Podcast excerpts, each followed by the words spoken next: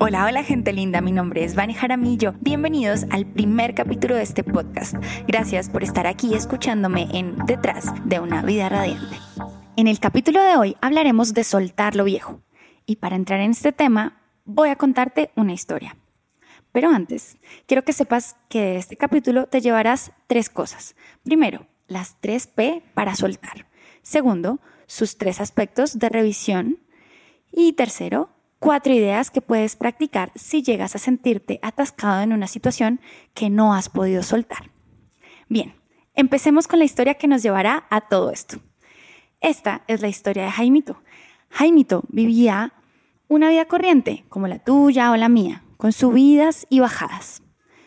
Y como todo ser que vive esta experiencia humana, Jaimito caminaba por su vida dando cada paso necesario para aprender y ser mejor.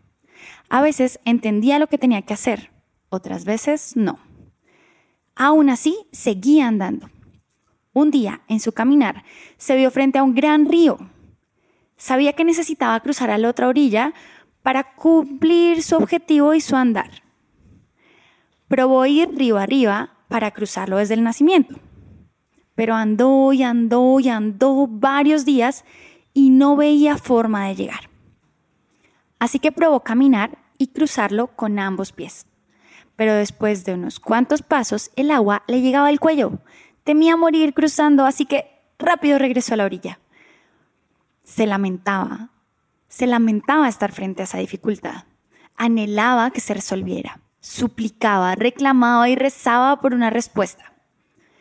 Entonces decidió nadar. Se lanzó al agua con determinación. La corriente era fuerte, el peso de sus objetos personales le impedían avanzar y pensó que no podía quedarse sin nada por solo llegar al otro lado del río. Una vez más, regresó a la orilla desesperanzado. Parecía una eternidad estar habitando ese momento de su vida. Todo parecía confabularse para que las cosas salieran en sentido contrario a la dirección en que él quería moverse, aun sabiendo que su camino seguía del otro lado del río. Después de mucho analizarlo, lamentarse, llorar, gritar, reconoció, aceptó que necesitaba poner en acción su cuerpo y mente para construir un elemento que lo llevara hacia su destino. Se observó con honestidad. No era un gran constructor. Jaimito apenas sabía que un barquito lo llevaría al otro lado. Claro, tuvo que ensayar muchas veces, hasta que finalmente, luego de muchos intentos, terminó de construir el barco para cruzar a la otra orilla. Cruzó, recuperó la confianza. Ahora se sentía capaz, confiado y seguro de seguir con su camino. Listo, con su maleta al hombro, miró el barquito y recordó todo lo que había tardado en construirlo, su esfuerzo y dedicación puestos allí, en su barquito. No podía dejarlo. Por supuesto que no. Tenía que llevarlo con él. Eran muchas horas de trabajo. ¿Qué pasaba si volvía a encontrarse en una dificultad similar? Muchos escenarios de pasado y futuro le indicaban que mejor se cargara a cuestas esa temporal solución, porque no sabía en qué momento la volvería a necesitar. Y en sus probabilidades mentales y todos sus cálculos, pensaba que tardaría mucho en volver a construir otra solución como esa.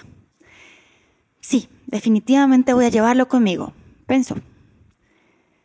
Jaimito siguió su camino con sus cosas, las que siempre cargaba, sus ideas, todo lo básico que había necesitado hasta el momento, más su barquito. Pasó Jaimito mucho tiempo cargándose ese barco a cuestas. Su espalda le dolía. El peso parecía causarle una presión extra en sus tobillos y en sus rodillas. Pero el solo temor de repetir el pasado y el caos de no poder cruzar el río no le permitía dejar su preciado barco. Un día, nuevamente en una pausa, que por su carga extra cada vez las, repetía más y más, porque ya no solo era un bote, sino también un arco y una flecha, unas lanzas, otros zapatos, más ropa, porque hay frío, porque hay calor, en fin.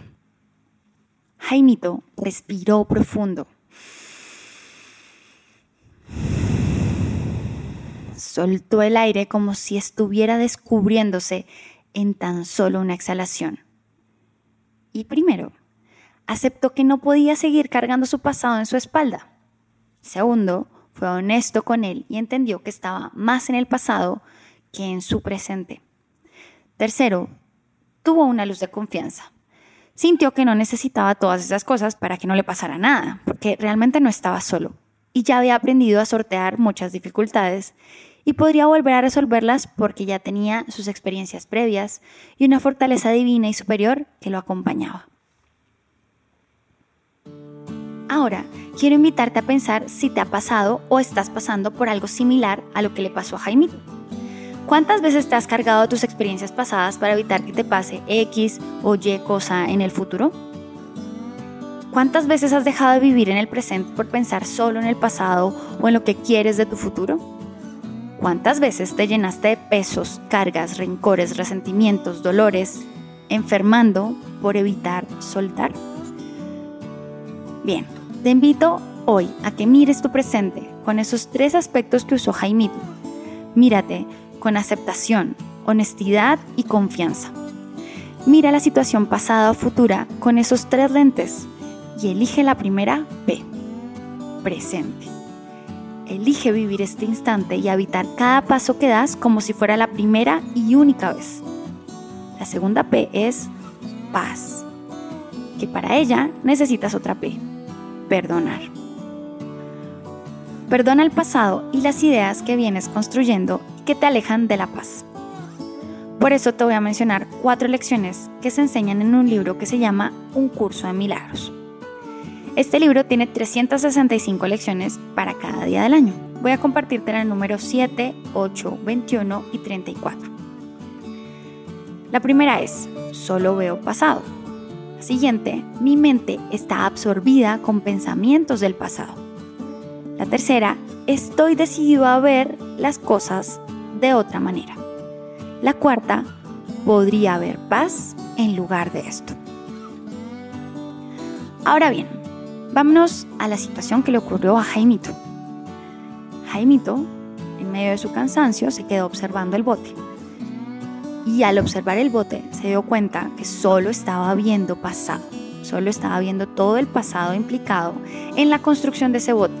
Lo que le pasó antes, lo que le pasó mientras, lo que le pasó por no tener el bote, lo que le pasó por no saber construir el bote, etc.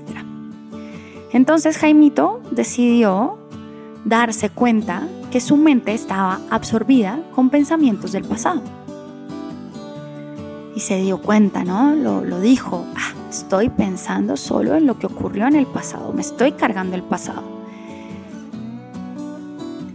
Y entonces decidió ver las cosas de otra manera. Jaimito eligió ver distinto eligió que podía ver el presente. Es decir, que eligió ver paz en lugar de lo que estaba viendo. Podría haber paz en lugar de esto. Y al elegir ver paz, dejó el bote. Así que, ¿qué hay que hacer, no? Elegir el presente. Elige perdonar. Elige estar aquí y ahora.